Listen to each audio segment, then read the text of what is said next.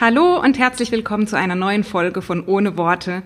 Du hast heute in eine absolut grandiose, inspirierende und unglaublich tolle Folge eingeschaltet. Ich habe Sarah Desai als Gesprächspartnerin heute im Podcast mit dabei und ich kann dir jetzt schon versprechen, das Hören bis zum Schluss, das lohnt sich allemal. Sarah ist so eine wunderbare Frau. Ich werde sie dir gleich in der Ankündigung noch ein bisschen detaillierter vorstellen. Was sie alles schon erschaffen hat in ihrem Leben, ist einfach beeindruckend. Und ich möchte dir, bevor du gleich in die Folge reinhören darfst, noch mit auf den Weg geben, dass Sarahs Online-Coaching-Programm am 9. November starten wird. Das heißt, wenn dich Sarah überzeugt, wenn dich Sarah genauso inspiriert, wie sie es mich tut, mit ihrer Stimme, mit ihren Worten, und vielleicht auch mit ihrem Buch, wenn du das gelesen hast, dann kannst du dich für ihren Online-Kurs noch anmelden. Das möchte ich dir mit auf den Weg geben. Schau am besten auf ihrem Instagram-Kanal vorbei, Sarah Desai. Ich habe es auch noch mal in die Show Notes für dich gepackt. Und ähm, ja, lies dir diese Website durch, schau dir an, ob der Kurs was für dich ist. Und in jedem Fall wünsche ich dir jetzt ganz viel Spaß mit Sarah und ganz vielen wunderbaren Einblicken und Erkenntnissen.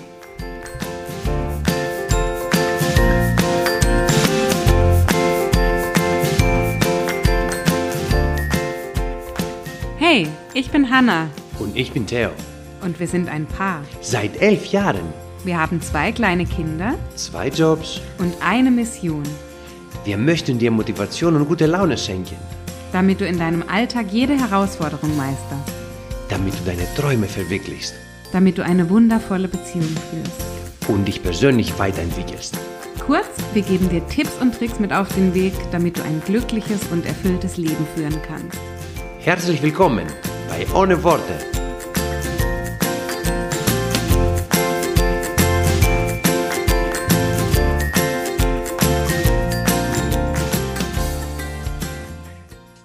Liebe Hörerinnen, liebe Hörer, liebe Sarah, was für ein schöner Moment ist das denn heute? Ich heiße euch alle herzlich willkommen, besonders dich, liebe Sarah, zur heutigen Podcast-Folge von Ohne Worte.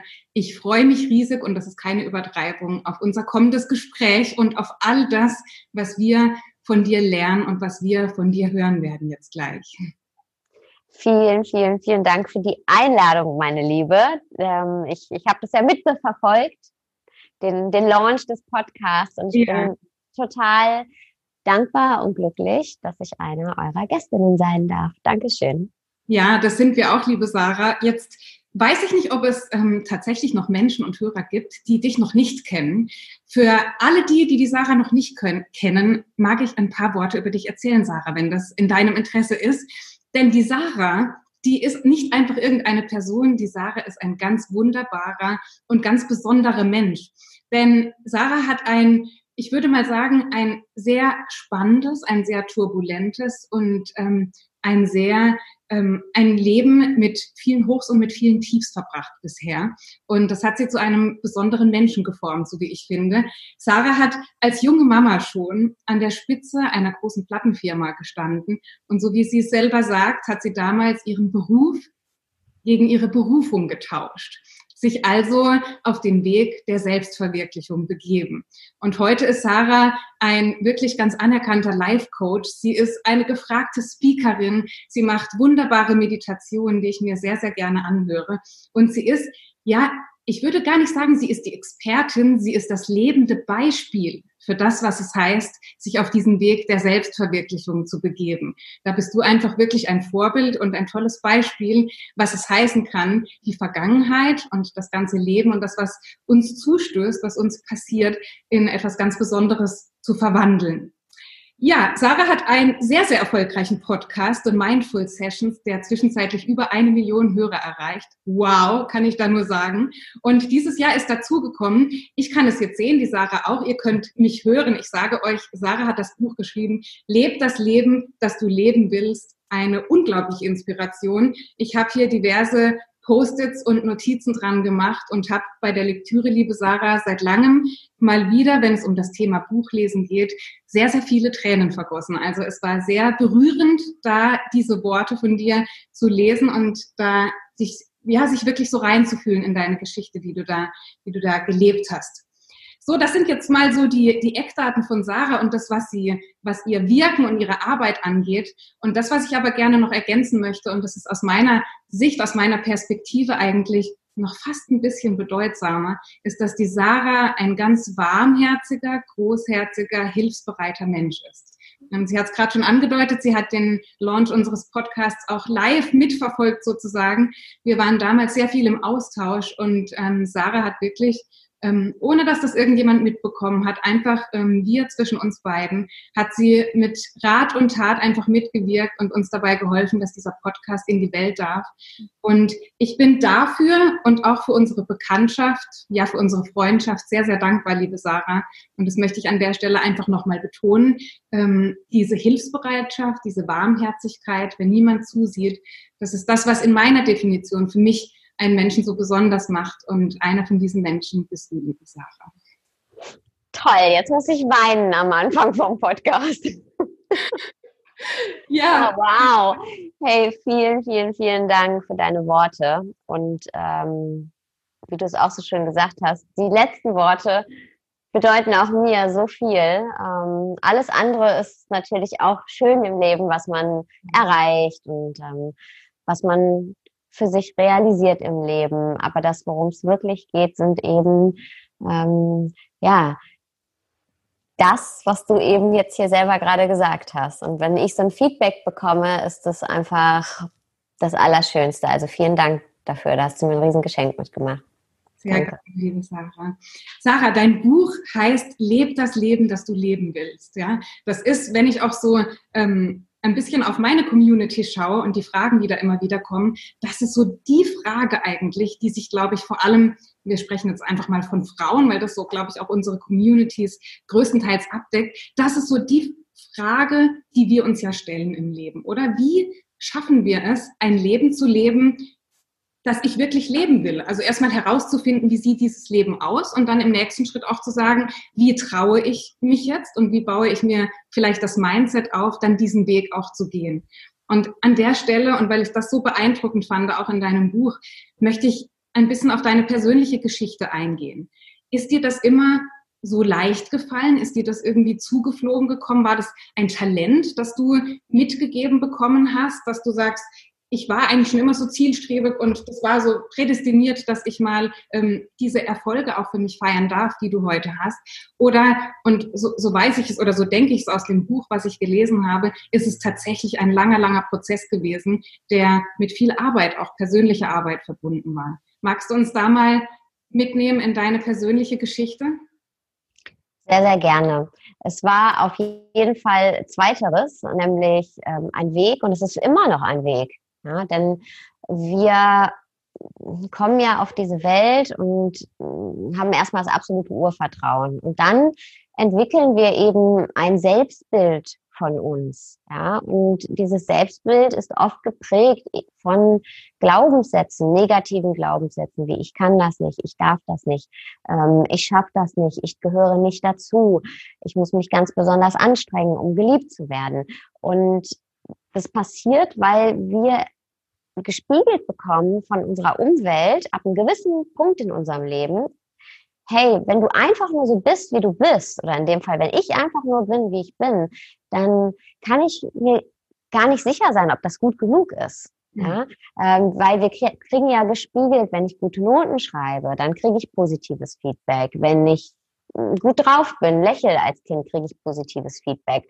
Und daraus formen wir eben Selbstbilder. wir sind ja wahnsinnig intelligent, also tun wir eben alles dafür, um geliebt zu werden, um äh, gut genug zu sein und entwickeln Strategien. Und diese Strategien sind aber nicht immer unser wahrer Wille, sondern oft unser falscher Wille. Mhm. Ja, also eigentlich der Wille, um geliebt zu werden, den wir ähm, dadurch letztendlich, ja, den wir uns dadurch sichern wollen. Aber es ist nicht immer das, was wir wirklich, wirklich wollen. Und das kultivieren wir dann über Jahre, über Jahrzehnte. Und deswegen fällt es uns dann so schwer, überhaupt in Kontakt mit dem zu kommen, mit dem, was will ich denn eigentlich wirklich in meinem Leben und sich das zu erlauben. Und das ist jetzt ein bisschen äh, schwammig formuliert. Man kann es noch konkreter sagen. Wir haben diese Glaubenssätze, ja, weil wir eben alle geliebt werden wollen. Darauf kann man es mal runterbrechen. Wir alle haben den Wunsch nach Zugehörigkeit. Das ist für jeden von uns das Allerwichtigste, das schon evolutionär bedenkt. Und das ist einfach in uns drin. Ja? Als Kinder ist das überlebenswichtig. Wenn du dich nicht um deine kleinen Kinder kümmerst, dann sterben die.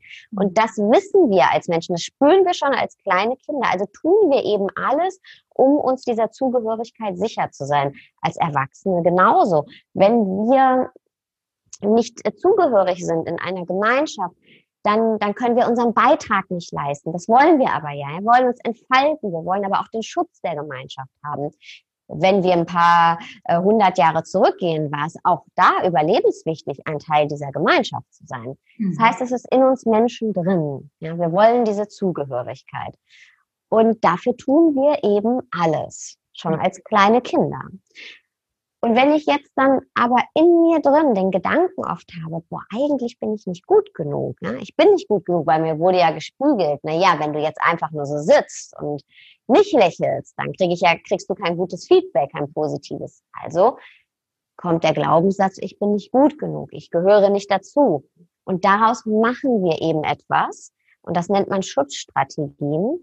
Wir legen uns Strategien zurecht, um ähm, sicher zu gehen, dass wir nicht auffliegen. Ja, wenn mhm. ich zum Beispiel den Glaubenssatz habe, ich bin nicht gut genug, kann daraus eine Schutzstrategie entstehen wie Perfektionismus. Ich strenge mich ganz besonders an in meinem Leben und mache alles total äh, zu 100.000 Prozent und jede Aufgabe, auch wenn ich vorher mir die in den schönsten Farben ausgemalt habe, wird auf einmal zu einem unheimlichen Druck weil ich denke, okay, wenn ich das nicht richtig mache, dann merken zum Beispiel meine Kollegen, oh, die ist ja gar nicht gut genug, die kann das ja gar nicht wirklich, ja.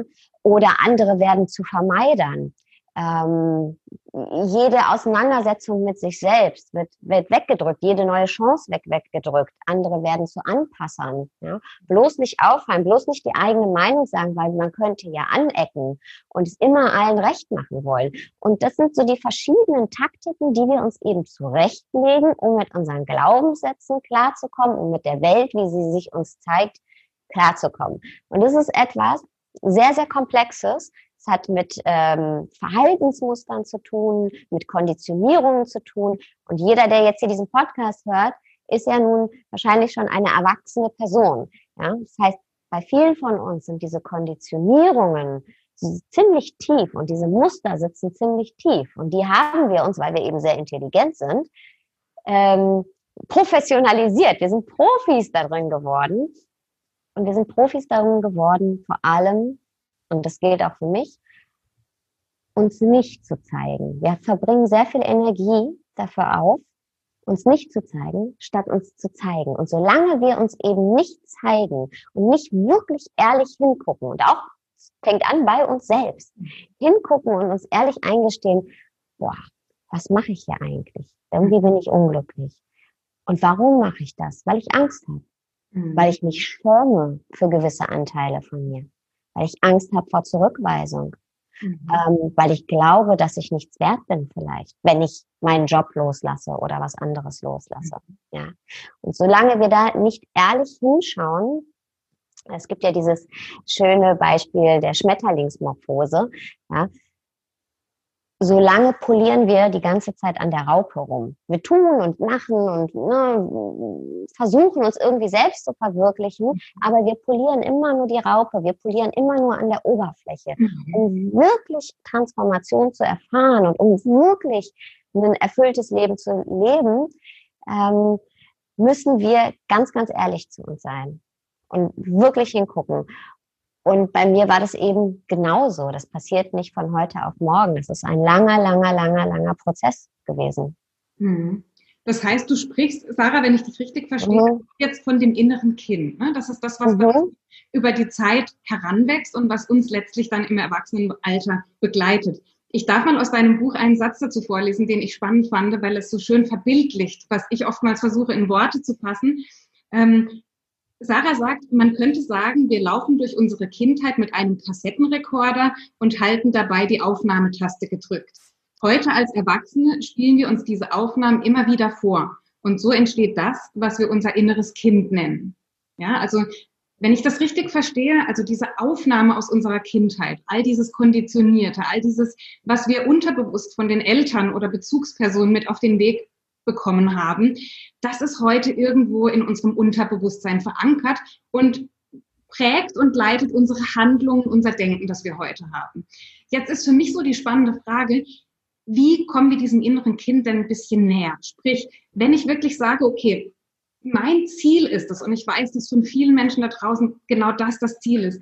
Sie möchten sich selbst näher kommen. Sie möchten ihre Berufung finden. Sie möchten eine Tätigkeit oder eine Aufgabe finden, in sich entdecken, die sie wirklich erfüllt, also die wirkliche Erfüllung bedeutet. Wie hast du da vielleicht auch praktische Tipps oder vielleicht aus deinem Leben ein Beispiel? Wie geht man da vor? Was, was können wir tun, in unserem täglichen Leben vielleicht oder mit welchen Aufgaben, mit welchen Fragestellungen, mit welchen Gewohnheiten.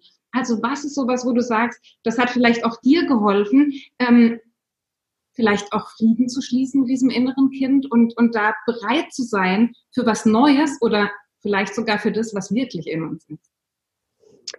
Das ist eine komplexe Aufgabe. Deswegen habe ich das Buch auch in drei Abschnitte geteilt, in Vergangenheit, Gegenwart und Zukunft. Und auch ähm, mein Online-Coaching zum Beispiel, mein ganzes Coaching-Programm ist eben auch auf diesen Modulen aufgebaut, weil ich ähm, der festen Überzeugung bin, dass jeder natürlich ein inneres Kind hat und mit dem auch in Kontakt kommen kann.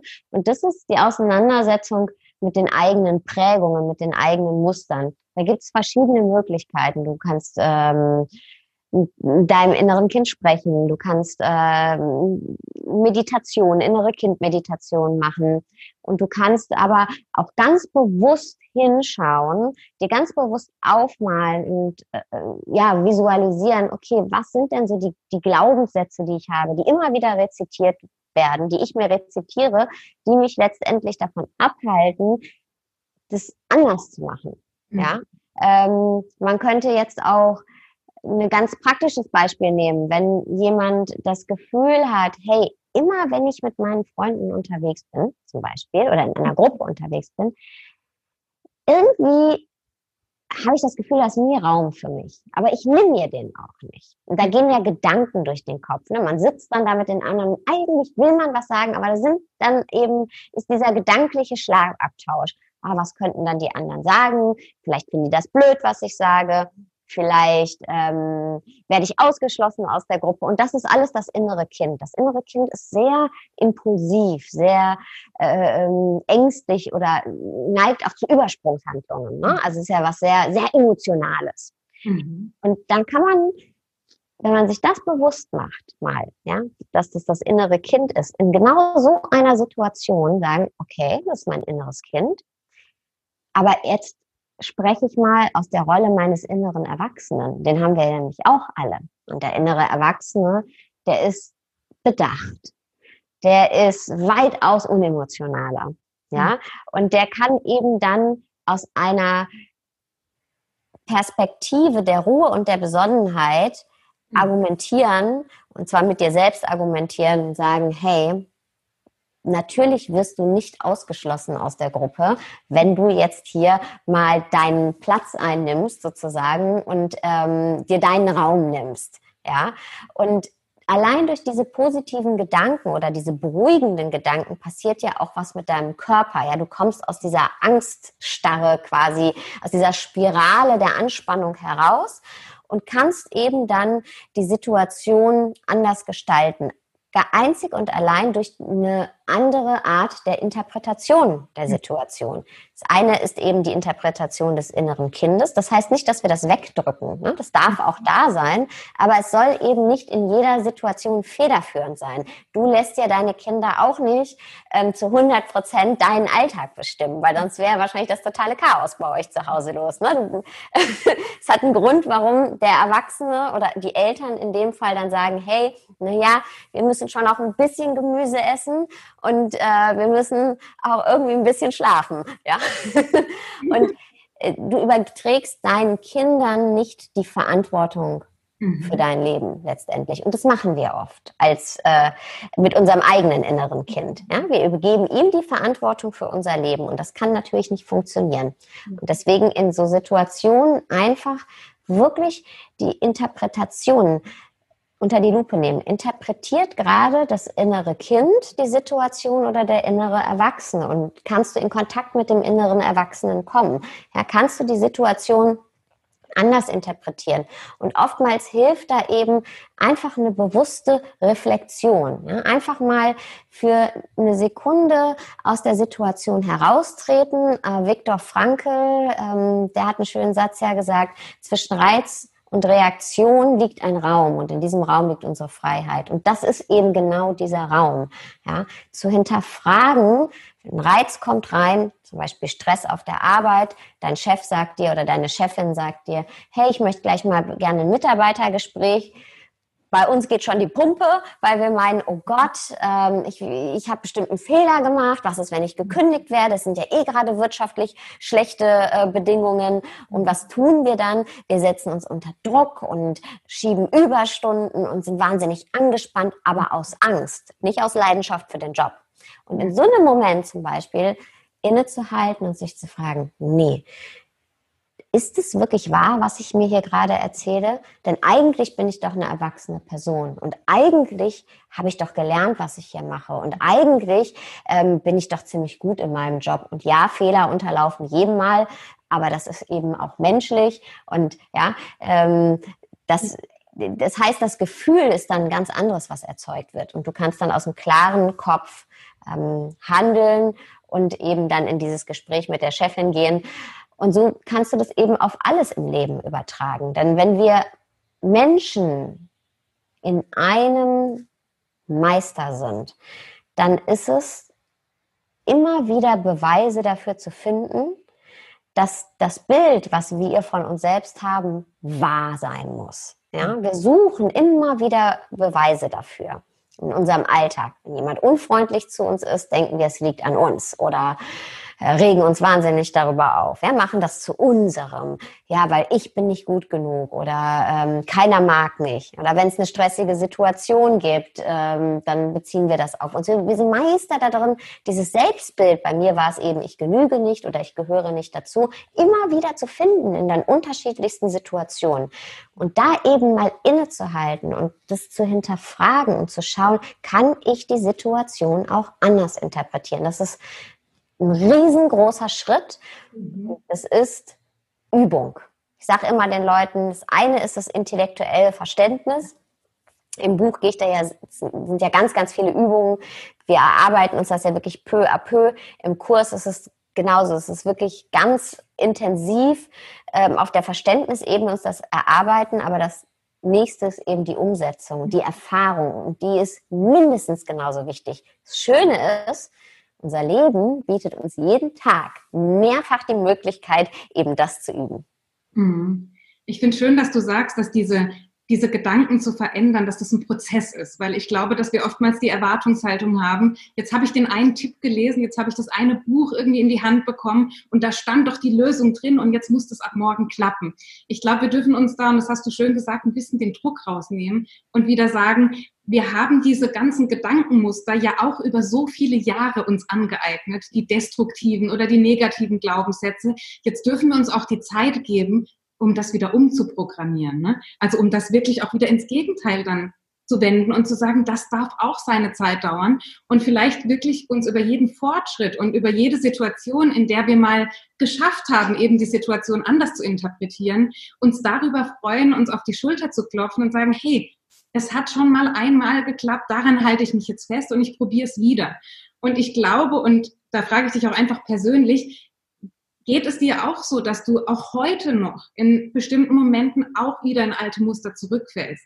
Ich kann es nur von mir sagen, so sehr ich auch an diesen Themen arbeite und so sehr ich da auch schon in die Entwicklung gegangen bin, gibt es immer wieder Momente in meinem Alltag, wo ich denke hinterher, hm, Mist, da bin ich jetzt wieder reingefallen und das ist auch in Ordnung, glaube ich, oder?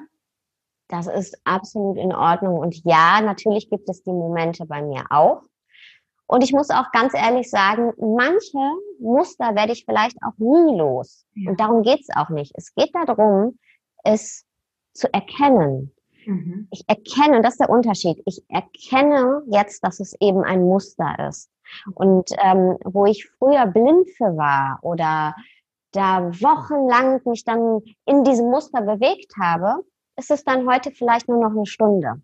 Weißt du? Mhm. Ja. So. Und das ist der Fortschritt. Und das ist das Tolle. Manchmal ist es auch ein Tag und manchmal ist es auch zwei Tage. Aber Mhm. ich, ich, ich habe gelernt und ich, ist es, ich habe es bewiesen für mich und ich sehe es ja auch an anderen und du hast es ja gerade für dich auch gesagt. Man kann es eben ändern und es hat schon mal geklappt. Mhm. Wenn man das einmal erfahren hat und ähm, ja, das als Positivbeispiel hat, dann, Mhm. dann kann man immer wieder von da aus den nächsten Schritt gehen und es immer sich wieder als Referenz vor Augen halten. Und es geht eben nicht darum, etwas wegzudrücken und zu sagen, das ist schlecht und das darf jetzt nicht mehr sein. Darum geht es nicht. Das ist ja der nächste Druck, den wir uns machen, ja, wie du gerade so schön gesagt hast. Sondern einfach zu erkennen, oh, da ist es wieder. Ich nenne es ähm, den inneren Beweissucher. Oh, da ist wieder mein Beweissucher. Ist ja interessant. Oh, jetzt, jetzt kommt's wieder. Jetzt, jetzt habe ich wieder das Gefühl, ich bin nicht gut genug oder ich gehöre nicht dazu. Oh, jetzt bin ich gerade sehr verunsichert, ob ich, ob ich das, was ich eigentlich machen möchte, wo ich mich so drauf gefreut habe, ob ich, ob ich das überhaupt noch will, weil ich Angst habe, weil ich glaube, ich bin nicht gut genug dafür. Und allein dieses Oh, da ist er wieder, der Beweissucher, interessant, statt total in die Angst zu gehen, das hilft oft schon. Einfach dieses, oh, ist ja interessant. Mhm. Also so ein bisschen zum Beobachter der eigenen Genau.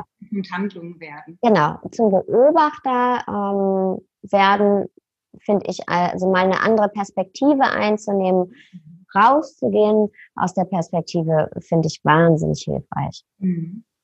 Du hast vorhin gesagt, Sarah, dass unseren Gedanken immer die Gefühle folgen. Also in dieser Reihenfolge. Wir haben einen Gedanken, wir bekommen vielleicht einen Reiz von außen und entsprechend entsteht ein Gefühl. Ähm, in solchen Situationen, wenn ein Reiz kommt und wir auf eine bestimmte Art und Weise denken und fühlen, das passiert ja alles in Millisekunden. Ne? Das Mhm. ist ja nicht so, dass jetzt jemand etwas sagt und ich kann mir wirklich diese Zeit nehmen und denke darüber nach und überlege, wie will ich das interpretieren. Oftmals sind es ja wirklich Situationen, die sich in kurzer Zeit abspielen. Helfen uns in so Momenten dann beispielsweise Affirmationen, die wir möglicherweise über einen langen Zeitraum uns gesagt haben, uns aufgeschrieben haben, uns angeeignet haben, die wir dann vielleicht in dieser Kürze der Zeit abrufen können und dann für uns parat haben. Vielleicht magst du, weil ich nicht sicher bin, ähm, ob alle jetzt auch das Wort Affirmation kennen und wissen, was damit gemeint ist, vielleicht da ein bisschen drüber sprechen, ob das auch eine Möglichkeit sein kann, sich da irgendwo eine neue Identität oder neue Glaubens- und Denkmuster aufzubauen. Affirmationen sind kleine Sätze, ja, die wir uns immer wieder rezitieren. Und warum können die hilfreich sein? Es ist so, und da lade ich alle Hörerinnen und Hörer ein, mal zurückzudenken, einfach heute den Tag. Nehmt mal heute den Tag und überleg mal, wie oft du heute einen positiven Gedanken hattest, einen wertschätzenden Gedanken und wie oft du einen negativen, einen Druckgedanken, einen stressigen Gedanken, einen kritischen Gedanken hattest. Und wahrscheinlich, wahrscheinlich hatten wir heute alle eher negative Gedanken oder, oh, das muss ich noch an mir verbessern oder das will ich noch schaffen. Und es liegt in unserem Negativity Bias. Das ist die Tendenz unseres Gehirns, Negatives bis zu vier, fünf Mal stärker in den Vordergrund zu rücken als Positives. So. Und das ist auch wissenschaftlich untersucht, äh, ist auch natürlich evolutionär ähm, zu begründen, weil damals war es wichtig. Das, da konnte wirklich überall eine Gefahr lauern, ist heute nicht mehr so. Und so ist es aber, dass wir auch, was uns selbst angeht, eher kritisch sind als wertschätzend. Mhm. Wenn wir immer kritische Gedanken haben, unser Gehirn funktioniert ja so, wie es mehrheitlich vernetzt ist, ja, haben wir eben darauf viel, viel leichter Zugriff. Um es jetzt mal ganz plump auszudrücken, ähm, mein Sohn ist 15. Wenn der jetzt Vektorrechnung in der Schule hat, kann ich dem da nicht bei helfen, obwohl ich es selber hatte früher. Aber ich habe es einfach seit Jahren nicht mehr gebraucht. Mhm. Aber das, was ich die letzten Wochen, Tage, Jahre, wo ich viel drüber nachdenke, da hat mein Gehirn eben Zugriff drauf. Und ich beschreibe es im Buch, wie eine, unser Gehirn funktioniert wie so ein Aktenschrank. Also wir legen ähm, Bilder und Gedanken ab, wie in einer Akte mit Fotos in einem Aktenschrank. Mhm. Und wenn wir diese Schublade immer wieder öffnen, in dem Fall negative Gedanken, dann springt uns der Inhalt dieser Schubladen, also die negativen Bilder, quasi förmlich entgegen. Die sind dann schon so geschmeidig, die Scharniere dieser Schubladen, dass ich gar nichts machen muss. Und ständig sind da diese Bilder von, uh, das könnte gefährlich werden, oh oh, ähm, schwierig, kritisch, ja. Und wenn ich anfange, aber positive Akten abzulegen, positive Bilder abzulegen, ja, durch eben Affirmationen, dann benutze ich immer häufiger die, die positiven Aktenordner, die positiven Bilder und die entsprechenden Schubladen dazu. Und dann werden diese äh, Scharniere der Positivschubladen geschmeidig und es fällt mir viel einfacher, Zugriff auf eben positive Bilder zu haben, auf wertschätzende Bilder zu haben. Und so funktionieren letztendlich Affirmationen. Mhm. Und ja, deswegen hilft es. Das heißt, ich suche mir dann, also ich frage jetzt mal ganz praktisch, ich suche mir entgegen meiner negativen Muster, die ich vielleicht erkannt habe. Also ich bin jetzt der Beobachter gewesen, ich habe vielleicht diese negativen Muster erkannt und vielleicht auch notiert. Jetzt versuche ich das ins Positive zu wenden. Und was mache ich dann mit diesen positiven Affirmationen? Ich schreibe die mir regelmäßig auf, ich lese die vor. Was ist so dein, was ist so deine Strategie? Was mache ich damit, dass die sich wirklich, äh, ich sag mal, einpflanzen auf lange Sicht ins. Unterbewusstsein auch? Auf jeden Fall formuliert man die Affirmation erstmal so, das ist ganz, ganz wichtig, dass sie, als wäre sie schon Realität geworden. Ja, zum Beispiel, ähm, ich, ich bin, ich bin zufrieden. Ja? oder ich nehme mir Zeit für meine Familie. Zum Beispiel, wenn du jetzt das Gefühl hast, du hast nie Zeit für deine Familie. Und was aber auch ganz, ganz wichtig ist, dass sie sich für dich glaubhaft anfühlen. Ja, wenn ich jetzt in meinem Fall zum Beispiel immer gedacht habe, oh, ich gehöre nicht dazu, ich das 30 mhm. Jahre, 40 Jahre über mich gedacht habe und mich heute hinsetze und mir sage, nee, alle lieben mich und das ist meine Affirmation, mhm. dann, dann kann ich, das ist nicht glaubhaft für mich. Weißt du? Mhm. Ähm, deswegen ist dann eine Affirmation zum Beispiel, ähm, meine Kinder lieben mich. Mhm. Mein Partner liebt mich. Ich, mhm. ich, ähm, ich habe viele Beispiele in meinem Leben dafür, dass ich Menschen wichtig bin. Mhm. Ja? Ähm, das heißt, sich Schritt für Schritt daran tasten, das ist für mich immer ganz, ganz, ganz, ganz wichtig. Denn ganz oft wird uns gerade in dieser Persönlichkeitsentfaltung heutzutage äh, suggeriert, du kannst alles und du musst nur dran glauben. In mhm. letzter Instanz stimmt das natürlich. Stimmt. Aber dann werden wir alle erleuchtet. Sind wir nicht. Wir müssen uns das erarbeiten. Und das Erarbeiten muss eben auch glaubhaft sein. Und das ist auch das Schöne ja, an dem Weg. Und deswegen ist es eben auch für mich bei Affirmationen essentiell, dass ich sie für mich ähm, glaubhaft formuliere. Eine Affirmation, die ich zum Beispiel sehr, sehr stark finde, ist, ich erlaube der Liebe, jeden Teil meiner Vergangenheit zu heilen. Ja? Da ist Raum da. Das macht was mit dir. Das mhm. ist aber nicht jetzt, oh, morgen, wenn ich, ab morgen bin ich für immer erfüllt. Ja? ja. Damit kann ich nichts anfangen. Aber ich erlaube der Liebe, jeden Teil meiner Vergangenheit zu heilen. Mhm. Oder ich darf das Leben lieben und genießen. Ich darf mhm. das Leben lieben und genießen. Das sind für mich alles Affirmationen, die wirklich ähm, ja, einen Impact setzen. Mhm. Ich, darf, ich darf neue Möglichkeiten ergreifen. Ich darf neue Chancen ergreifen. Das sind Affirmationen, die in meinen Augen, also für mich kann ja nur für mich reden, mhm. äh, wirklich einen Imprint hinterlassen in meinem Gehirn und was mit mir machen. Ja. Und das Spannende, was du gerade sagst, oder was ich gerne einfach aus eigener Erfahrung noch ergänzen möchte, ist, dass wir auch irgendwelche Assoziationen zu diesen Worten haben. Ne? Mhm. Weil ich höre ganz oft, dass Menschen dann sagen, ich habe das irgendwo gelesen, ich sage mir jetzt jeden Tag, ich bin gut genug. Und wenn ich dann frage, was heißt das denn für dich oder was, was hat das für eine Bedeutung für dich, dann ist da oft so ein bisschen luftleerer Raum dahinter. Dann ist es vielleicht so ein Schlagwort oder so etwas, was man liest eben, das hat sich auch gut angehört. Und es ist ja schließlich das Gegenteil von ich genüge nicht oder ich bin nicht gut genug. Aber so einen wirklichen Raum oder eine wirkliche Assoziation zu dem, was das bedeutet, haben wir dann oftmals nicht, weil wir möglicherweise Worte verwenden, die jemand anderes gebraucht in seinem Sprachgebrauch, die für uns aber gar nichts innerlich auslösen. Mhm. Das ist eine Erfahrung, die ich gemacht habe, dass wir auch da nur weil das jetzt vielleicht jemand sagt und vorschlägt, dass das nicht heißt, dass das mit uns resoniert, dass bei uns das innerlich was auslöst. Ähm, mein Mann zum Beispiel, der sagt sich die Affirmation auf Englisch, ähm, everything I need is within me. Also alles, was ich brauche, ist in mir. Und das sagt er sich auf Englisch, weil diese englische Sprache mit diesen Worten in ihm etwas Konkretes auslöst. Und für ihn, da kommt ein Bild, er weiß, was das für ihn bedeutet und es löst etwas aus. Dieser Satz auf dieser Sprache macht mit mir beispielsweise gar nichts. Der hat für mich, der bringt mir nichts, weil ich damit nicht weiß, was ich damit anfangen kann. Und das vielleicht auch nochmal, da dürfen wir selber auch ins Denken und ins Kreativwerden kommen und zu sagen, was passt für mich jetzt? Ähm, was, was, was löst etwas in mir aus und womit kann ich selber arbeiten? Absolut. Ähm, und das gilt für eben auch alle Tools in, im Coaching, in der Persönlichkeitsentfaltung.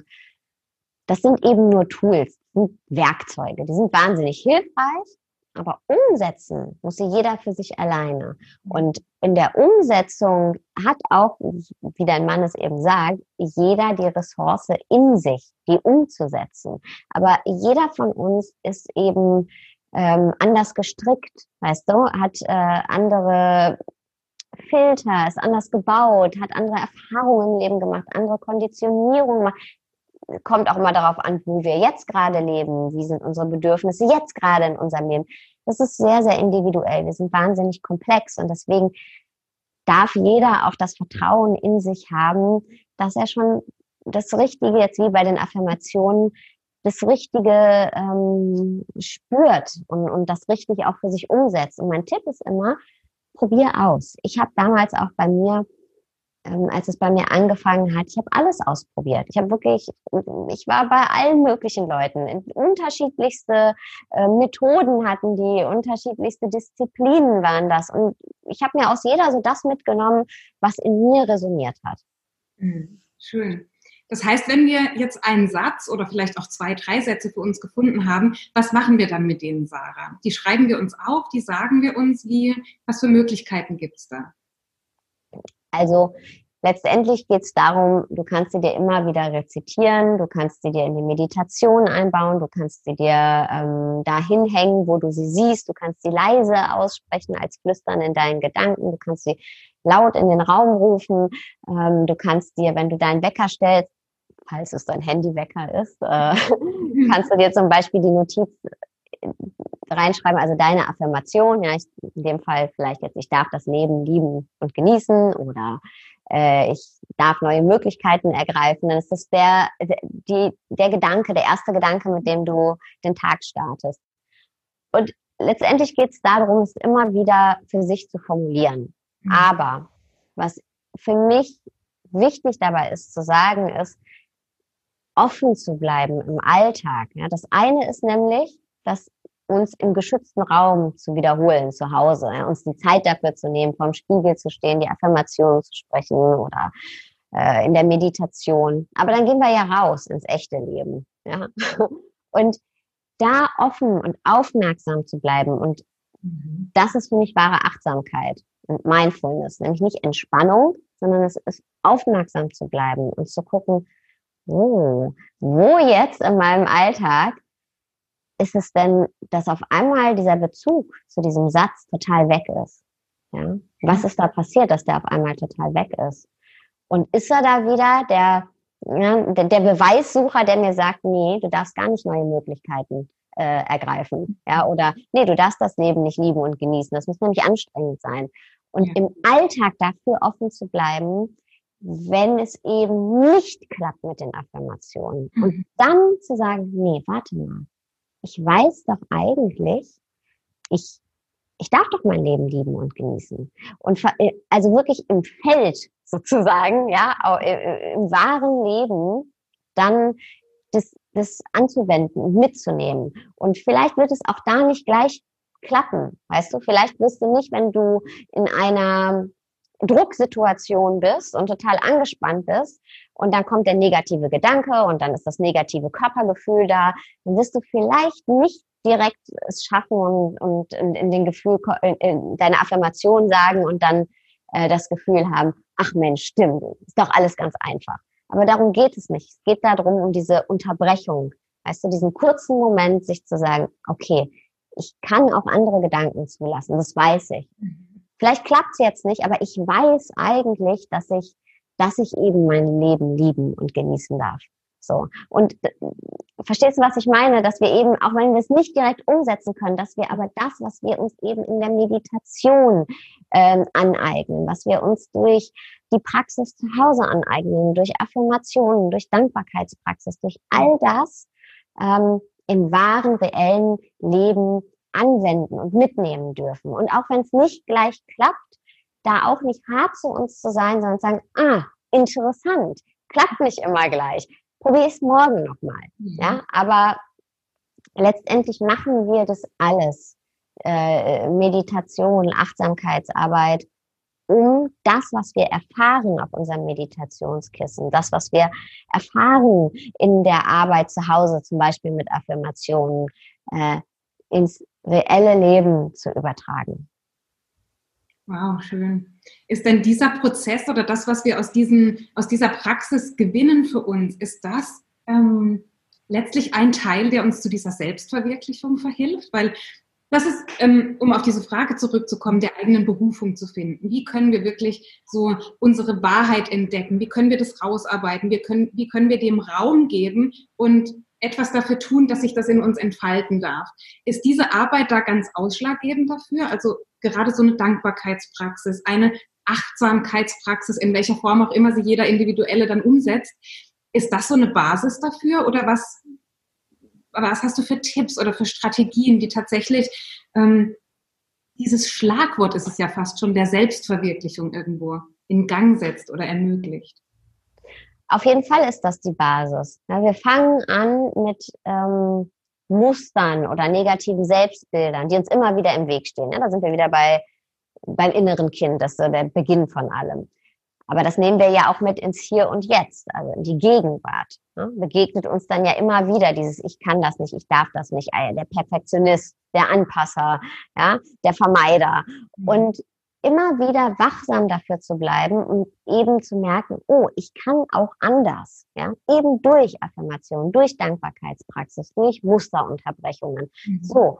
Und wenn ich dann merke, hey, ich kann auch anders, mhm. dann fällt es mir ja viel leichter, meine Zukunft, diese Selbstverwirklichung, von der wir alle sprechen, auch in die Hand zu nehmen. Solange ich in mir selber immer das Gefühl habe, ich kann das nicht, ich darf das nicht, ich bin nicht gut genug, es ist zu gefährlich für mich, was auch immer ne, jeder jetzt für Glaubenssätze hat, werde ich nie meine Möglichkeiten im Außen nutzen. Und damit meine ich alle Möglichkeiten von der Art und Weise, wie ich meine Beziehung führe, wie ich meine Partnerschaft führe, äh, was für einen Job ich habe, wo ich lebe, wie ich lebe, weil ich ja das gar nicht mich erlaube herauszufinden, geschweige denn umzusetzen, weil ich ja in meinem inneren Gefängnis sitze, in meiner eigenen inneren Zensur, ja. Und wir leben ja auf einem Fleckchen dieser Erde, wir alle, die jetzt hier diesen Podcast hören, in dem wir, auf dem wir so viel Freiheiten wie fast niemand anders auf dieser Welt genießt. Wir sind wahnsinnig privilegiert. Und trotzdem haben wir das Gefühl, uns nicht frei entfalten zu können, obwohl wir es ja eigentlich können. Wir mhm. können uns frei entfalten von, frei vom Staat, frei von Gewalt, ja. Und trotzdem haben wir eben das Gefühl, wir könnten es nicht. Und das hat aber damit zu tun, dass wir eben in unserem inneren Gefängnis unserer negativen Selbstbilder, unserer Erinnerungen, unserer Konditionierung, unserer Muster sitzen.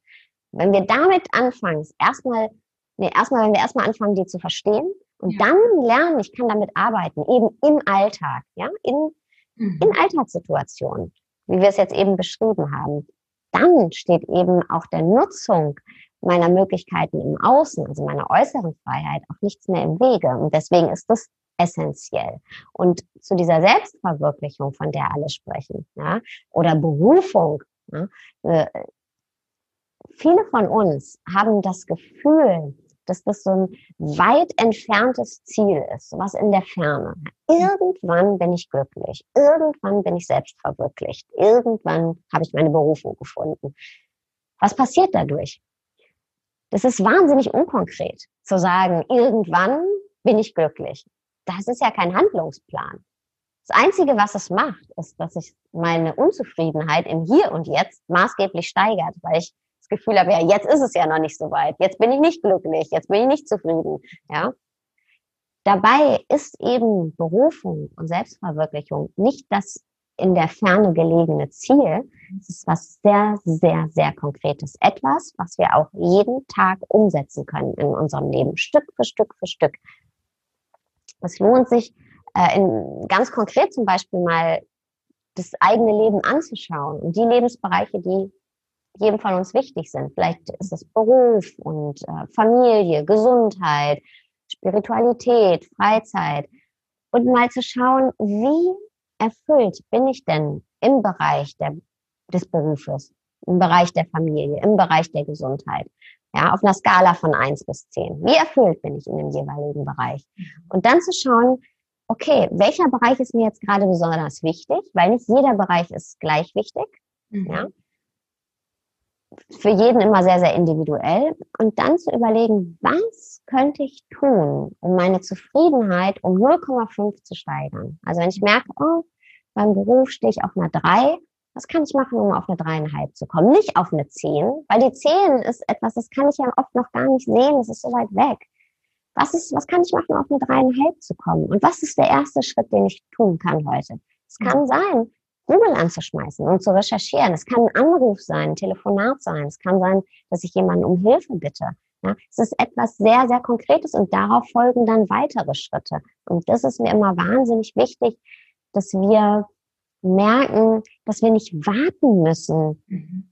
um ein erfülltes Leben zu führen. Denn wenn wir einen Schritt gehen, dann, dann macht es ja was mit uns, dann lässt uns das gut fühlen, dann, dann, dann sind wir schon mittendrin, wir sind mhm. mitten auf dem Weg. Und das gibt dann eben wieder Kraft für den nächsten Schritt und für den nächsten Schritt und für den nächsten Schritt. Mhm. Also das ist so schön, dass du das in der Form beschreibst, liebe Sarah, weil das ist eine Erkenntnis, die ich in meinem Leben machen durfte, die für mich sehr, sehr viel verändert hat. Nämlich zu erkennen, dass diese Berufung oder diese Verwirklichung kein weit entfernter Punkt in der Zukunft ist, sondern dass es ein Prozess ist, der jeden Tag passiert. Und dass wenn ich am Tagesende zurückblicke eigentlich auf meinen Tag, dass genau das diese Selbstverwirklichung war. Dass ich vielleicht solche Dinge erkannt habe, solche Muster, die sich abgespielt haben, dass ich in einem Moment in der Lage war, eine andere Reaktion in mir aufzurufen oder ähm, all, all das, was wir in der persönlichen Weiterentwicklung jeden Tag lernen, eine Dankbarkeitspraxis, all das, dass das der große Teil der Selbstverwirklichung ist.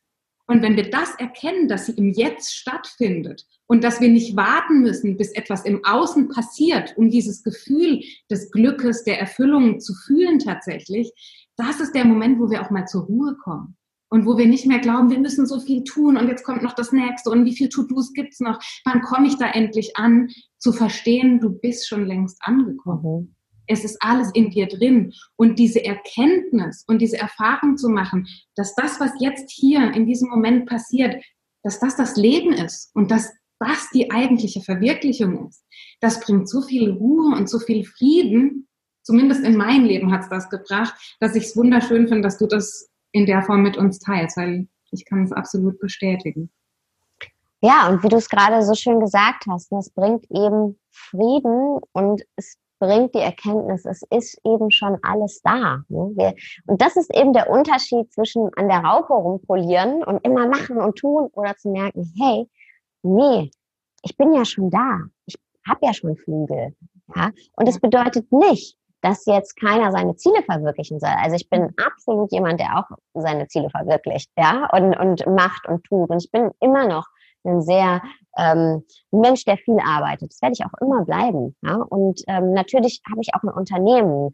Wenn ich ich muss ja auch meinen Kühlschrank voll machen, weißt du? So natürlich muss muss jeder von uns sein Geld verdienen, weil sonst ist es ja kein Beruf, sonst ist es ein Hobby. Und ähm, ist auch schön, natürlich, aber trotzdem leben wir eben natürlich in einem System, in dem ja, wir auf eine gewisse Form abgesichert sein müssen. Jeder so, wie er es braucht. Ist ja auch sehr individuell. Ne? Ich bin zum Beispiel ein absoluter Sicherheitsmensch, auch wenn es ja eigentlich mhm. gibt es keine Sicherheit. Das weiß ich auch. Aber weißt du, trotzdem bin ich so. Ich, ich, ich kann nicht mich hinsetzen und sagen, ja, ich weiß, es gibt keine Sicherheit. Das habe ich in meiner spirituellen Praxis gelernt. Wenn man jetzt das Höhere sieht, das Universum gibt es keine Sicherheit braucht man auch keine Sicherheit. Das bringt mir nichts, ja, weil ich weiß, ich bin Mensch, ich brauche das. Ich brauche einfach, ähm, wenn ich das Gefühl habe, ich bin nicht auf eine gewisse Form, so wie es mir möglich ist, abgesichert, dann, dann, dann fühle ich mich nicht gut. Also weiß ich, das ist etwas, ein Bedürfnis von mir, das muss erfüllt sein. So. Mhm. Wenn das nicht erfüllt ist, kann ich die anderen Lebensbereiche gar nicht ausgestalten, so dass es, dass es äh, mir gut tut und dass es mich zur Erfüllung bringt. Also das ist mir immer auch ganz wichtig zu sagen. Ne? Ähm, es ist zwar alles in uns, aber natürlich darf jeder von uns seine Ziele umsetzen und auch gucken, dass er seine Bedürfnisse, seine persönlichen Bedürfnisse auch erfüllt sieht. Ja? Das ist ganz wichtig und das dürfen wir auch. Aber es ist eben immer die Frage, machst du das, weil es für dich wichtig ist oder weil es für dich von einer gewissen Bedeutung ist? Oder machst du es eben, weil du denkst, du wärst sonst nicht gut genug oder du wärst nichts wert oder ähm, du darfst das nicht oder du kannst das nicht? Was ist der Motivator dahinter? Ja, ich hatte letztens eine Podcast-Folge, da, ähm, also ein Interview, da hat äh, mich der Interviewer gefragt, ja, was hältst du davon, wenn die Leute mal die ganze Zeit so in ihrem Hustle-Modus sind? Ich habe gesagt, hey, es gibt zwei Möglichkeiten. Also A kann man eh nicht immer im Hustle-Modus sein, aber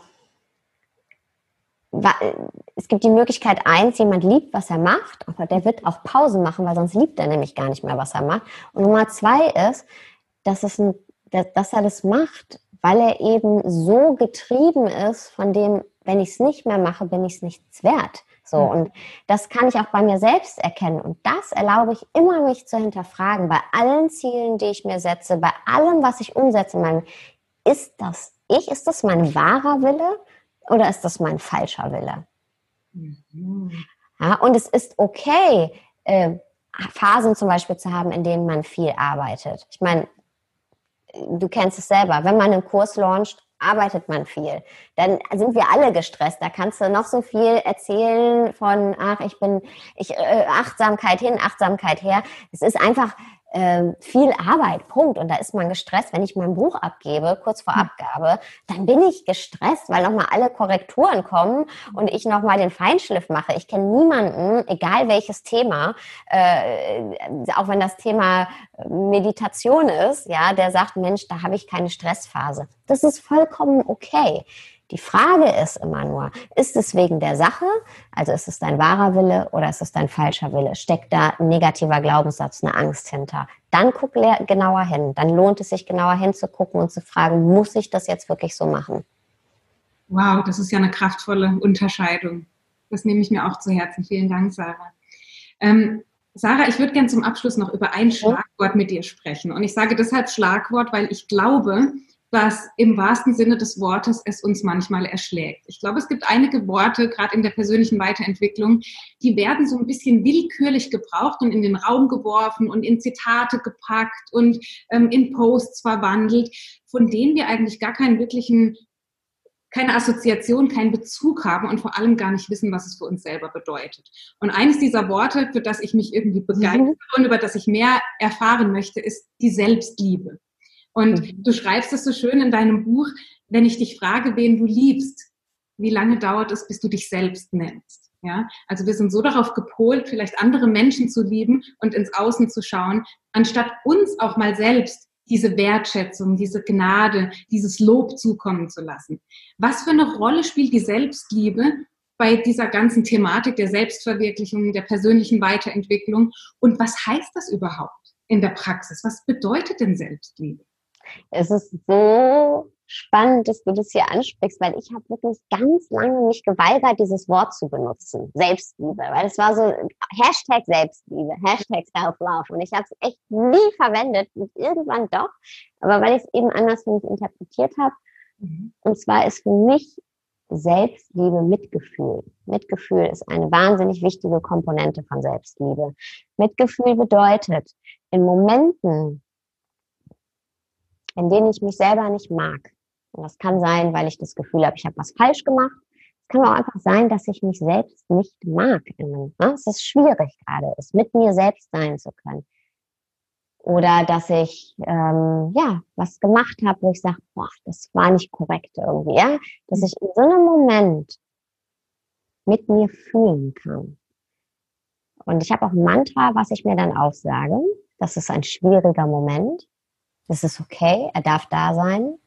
Ich werde sanft und freundlich zu mir selbst sein. Mhm. Das ist ein schwieriger Moment, das ist okay, er darf da sein, ich werde sanft und freundlich zu mir selbst sein. Das sind wir ganz, ganz selten. Oft sind wir ja dann noch die Person, die hinter uns selber steht und mit einem Baseballschläger noch drauf haut, wenn es uns eh schon schlecht geht. Und wie würdest du mit einem Freund, mit einer Freundin umgehen oder mit deinem Mann, ja, oder deinem Partner oder deinen Kindern, Menschen, die du liebst? Wenn du siehst, denen geht's schlecht, dann sagst du, hey, komm in meine Arme. Wenn du siehst, die sind müde und überarbeitet, dann sagst du, hier, ruh dich doch aus. Bei uns selber machen wir das nicht. Und das ist für mich Selbstliebe, mit mir selbst fühlen zu können. Und wenn ich mit mir selbst fühlen kann, passiert was ganz Großartiges. Dann kann ich nämlich auch mit anderen Menschen fühlen. Und dann kann ich wahre Beziehungen eingehen, in denen ich nicht immer das Gefühl habe, ich müsste mich verteidigen oder etwas von mir verteidigen, ja, sondern kann wirklich zuhören anderen Menschen und kann wirklich auch mit Menschen, mit denen ich nicht mit meiner Meinung übereinstimme, ähm, ja, kann diesen Menschen auch begegnen in einem offenen Raum und erkennen, dass auch die in ihrem Menschsein eine Berechtigung haben für ihre Gedanken, für ihre Gefühle. Das heißt nicht, dass ich die Meinung übernehmen muss. Es kann auch sein, dass wir hitzig diskutieren hinterher. Aber es, ich biete eben diesen Raum dafür. Weißt du? Und das können wir ganz, ganz selten, weil wir immer das Gefühl haben, ähm, weil wir uns eben selbst so wenig lieben, haben wir das Gefühl oft, dass uns auch was weggenommen wird, wenn jemand einer anderen Meinung ist oder wenn jemand äh, etwas tut, was uns verletzt. Nehmen wir das immer sehr persönlich und vergessen, was es eigentlich mit der anderen Person zu tun hat. Mhm. Ja. ja ich beschreibe, haben wir noch ein bisschen Zeit? Ja, gerne, sehr gerne. Ich beschreibe im Buch eine Situation, als ich ähm, in einem Retreat war. Und es war ein, ein, man nennt das Sharing, das heißt, es sind dann es ist ein kleiner Kreis von Menschen und jeder hat die Möglichkeit, sich auszutauschen. Es geht über mehrere Tage. Und da war eine Frau, und die war in diesem Retreat, weil sie sehr, sehr große innerliche Schmerzen hatte. Die hat, ihr Mann hat sie über Jahre betrogen und immer wieder Affären gehabt. Und die war wirklich, ja, es, es hat sie sehr, sehr verletzt. Und sie hat das, hat sich als zu wenig empfunden. Sie hat gedacht, sie wäre nichts wert. Das hat was mit ihr gemacht. Mhm. Und sie hat, ja, sie war ganz, ganz aufgewühlt, aber eben auch gebrochen auf eine gewisse Art und Weise. Und dann war da dieser Mann, die kannten sich nicht, der seine Geschichte geteilt hat und der wahnsinnig verzweifelt war, wahnsinnig einsam, der große Probleme mit seinem Selbstwert hatte. Und gesagt hat, boah, ich suche die ganze Zeit was in mir und ich finde es nicht und deswegen immer wieder Affären angefangen hat. Mhm. Ja, und das war der Moment, in dem diese Frau verstanden hat, dass dass eben wahrscheinlich ihr Mann, dass das nichts mit ihr zu tun hat, sondern dass, dass der auch ein Mensch ist und dass der auch seine, seinen eigenen Struggle und seine eigenen Probleme hat. Und sie konnte dann mit ihm ins Mitgefühl gehen. Weißt du, sie konnte mit ihm fühlen, diese Opfer-Täter-Rollen diese gespaltenen Lager, die ja zu so viel Schmerz auch führen. Gerade wenn wir meinen, wir sind das Opfer. Das ist ja ganz, ganz, ganz schlimm dann für uns, weil wir, weil wir nochmal extra auf uns draufhauen. Ja? Und dadurch, dass sie mit diesen, dass sie das gesehen hat, diesen anderen Mann, der so verzweifelt war über diese Leere in sich, die er immer mit Affären gefüllt hat, konnte sie das Menschsein im Verhalten ihres Mannes auch erkennen und sie konnte mit ihm fühlen. Die ist nach Hause gefahren, die hat sich getrennt von ihrem Mann, weil sie gesagt hat, hey, ich kann das nicht, weil das tut mir nicht gut. Aber der ging es so viel besser. Sie konnte sich nämlich trennen aus einem Ort der Heilung. Mhm. Und ohne ihren Mann zu hassen, ohne zu verfluchen, ohne sich selbst klein zu machen, ohne verletzt zu sein, ohne ein Opfer zu sein, weil es gab eben keine Opfertäterrollen mehr. Es gab zwei Menschen. Und ja, sie hat gesagt, ich möchte diese Beziehung nicht mehr leben, weil das tut mir nicht gut. Das ist Mitgefühl übrigens auch. Ne? Immer im Gleichgewicht. Beide Seiten der Waage sind im Gleichgewicht. Also ein Ja zu Mitgefühl ist auch immer ein Ja zu dir selber. Das heißt nicht, dass wir in einer Situation bleiben müssen, die uns nicht gut tut. Darum geht es gar nicht. Es geht nur darum, geheilt aus dieser Situation hervorzugehen. Und das war für mich so ein prägnantes Erlebnis, weil es eben gerade auch für mich als Frau, äh, ich konnte den Schmerz so richtig sehen, weißt du? Und aber zu erkennen, ja, wir sind eben alles Menschen und wir sind wahnsinnig komplex. Und in unseren Ehen, in, in unseren Freundschaften, in unseren kollegialen Verhältnissen, ist es immer Potenzial dafür da, dass wir eben sich einer verletzt fühlt oder dass wir einander wehtun oder dass, dass da Raum für Diskurs äh, ist, weißt, dass da Spannungen sind. Aber wenn wir erkennen können, dass wir mit dem anderen mitfühlen können, dass uns eben unser gemeinsames Menschsein verbindet, dass wir da gemeinsam drin sind, dann, nur dann können wir auch gemeinsam Lösungen finden. Und dann können wir uns auch wirklich gemeinsam begegnen. In Zweierbeziehungen, in kollegialen Verhältnissen und eben auch als Gesellschaft offen bleiben. Und das nennt man im Buddhismus Bodhicitta, das erwachte Herz. Wow, das ist ja eine beeindruckende Geschichte. Und ich glaube, was das natürlich dann zur Folge hat, ist, dass wir auch nicht mehr auf das Lob, auf die Anerkennung, auf das Mitgefühl und die Wertschätzung von anderen warten. Ja, genau. weil wir geben uns das selber. Ne? Also viele Menschen sagen ja, der lobt mich nicht, der wertschätzt das nicht, was ich tue. Ähm, ich bekomme diese Anerkennung nicht. Und ich sage auch oft, dass du bist auch in dieser Rolle. Du darfst dir das auch selbst alles geben. Du brauchst nicht warten, bis im Außen jemand kommt und dich bestätigt, Du darfst dieses, du sagst Mitgefühl, ich finde das ganz toll ausgedrückt, dieses Mitgefühl dir selbst gegenüber geben und aus dieser Erwartungshaltung rauskommen, dass das von jemand anderem kommen muss. Denn dann bin ich erst bereit, das auch zurückzugeben. Oder nicht zurückzugeben, aber in eine nächste Beziehung, nicht nur zu mir ja. selbst, in eine andere Beziehung auch einzubringen.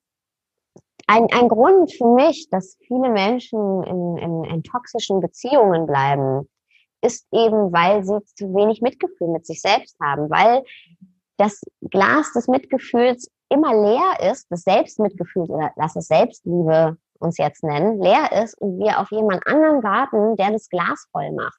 Mhm. So, und wir hinterherhecheln hinter jedem ähm, kleinen, kleinsten Leckerchen, was uns hingeworfen wird. So, ja, na, hier, das ist dann so wichtig, weil, weil wir meinen, okay, das, das Glas muss diese andere Person auffüllen. Und selbst wenn, wenn, wenn wir merken, die Beziehung ist eigentlich, eigentlich toxisch und es geht uns nicht gut in der Beziehung oder eben in dem Arbeitsverhältnis oder ne, egal, oder eine Partnerschaft, dass wir da drin bleiben in toxischen Beziehungen, weil wir eben kein Mitgefühl mit uns selbst haben, keine Selbstliebe haben. Solange wir darauf warten, dass jemand anders uns das Glas voll macht, ähm, werden wir immer in destruktiven oder sind wir leichter gewillt, in destruktiven Verhältnissen zu bleiben, die wir gar nicht brauchen. Hm. Ja, das klingt absolut sinnvoll und logisch. Sarah, wie, wie können wir sowas üben? Hast du noch einen Abschluss für uns?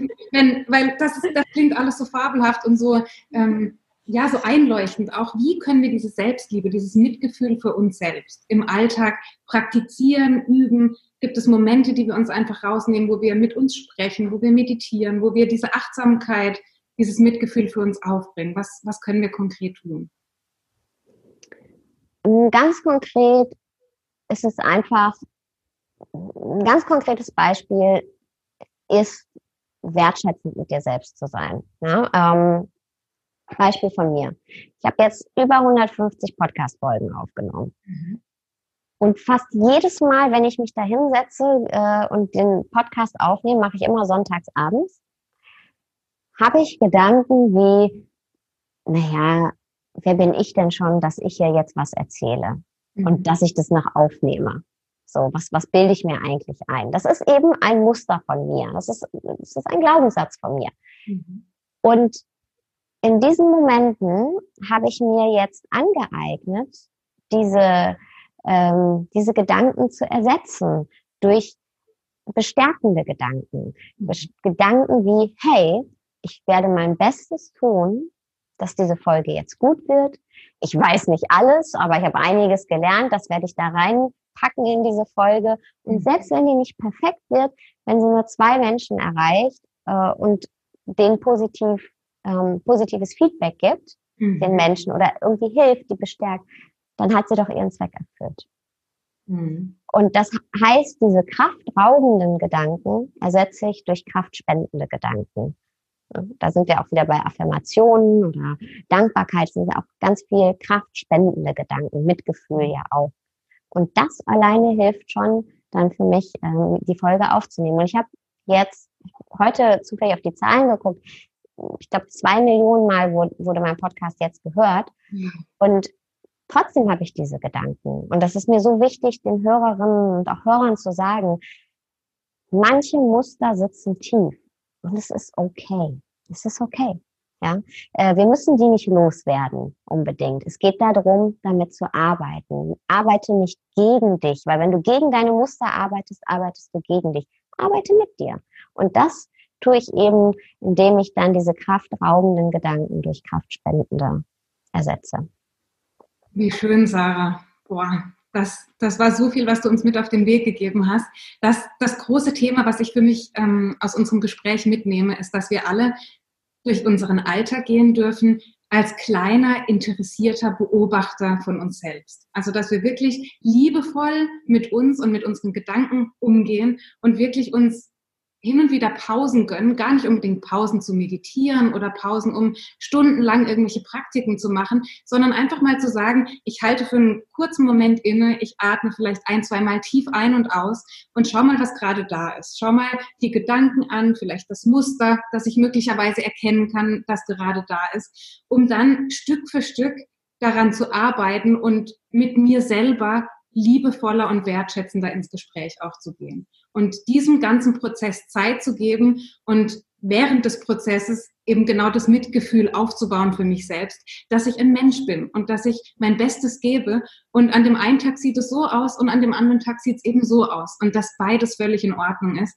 Und dass alles, was ich brauche, alles, was diese Erfüllung, dieses Glücklichsein, diese Berufung, diese Selbstverwirklichung, dass sich das im Hier und Jetzt abspielt und in dem Mensch, der wir heute sind, mit den, vielleicht mit der Dankbarkeit, die wir aufbringen für den Moment und für das Leben, das wir heute führen dürfen. Besser hätte ich es nicht zusammenfassen können. Sarah, ich danke dir von Herzen, dass du heute mit dabei warst. Für alle, die zuhören, Sarah Desai lebt das Leben, das du leben willst. Eine absolute Buchempfehlung hat mich unglaublich inspiriert und nicht nur inspiriert, sondern auch vieles in mir ins Rollen gebracht. Also Sarah, vielen, vielen herzlichen Dank, dass du mit dabei warst. Für mich war es eine riesengroße Bereicherung. Ich hoffe für alle Hörerinnen und Hörer auch. Vielen, vielen Dank, Sarah. Ich danke dir, meine Liebe, dass ich zu Gast sein durfte. Das hat mir ganz, ganz, ganz viel Freude bereitet und ich bin sehr, sehr dankbar für deine Freundschaft und dass wir uns um, ja, unseren, ein Stück unseres Weges begleiten, den wir hier gemeinsam gehen. Danke dafür. Danke auch, Sarah.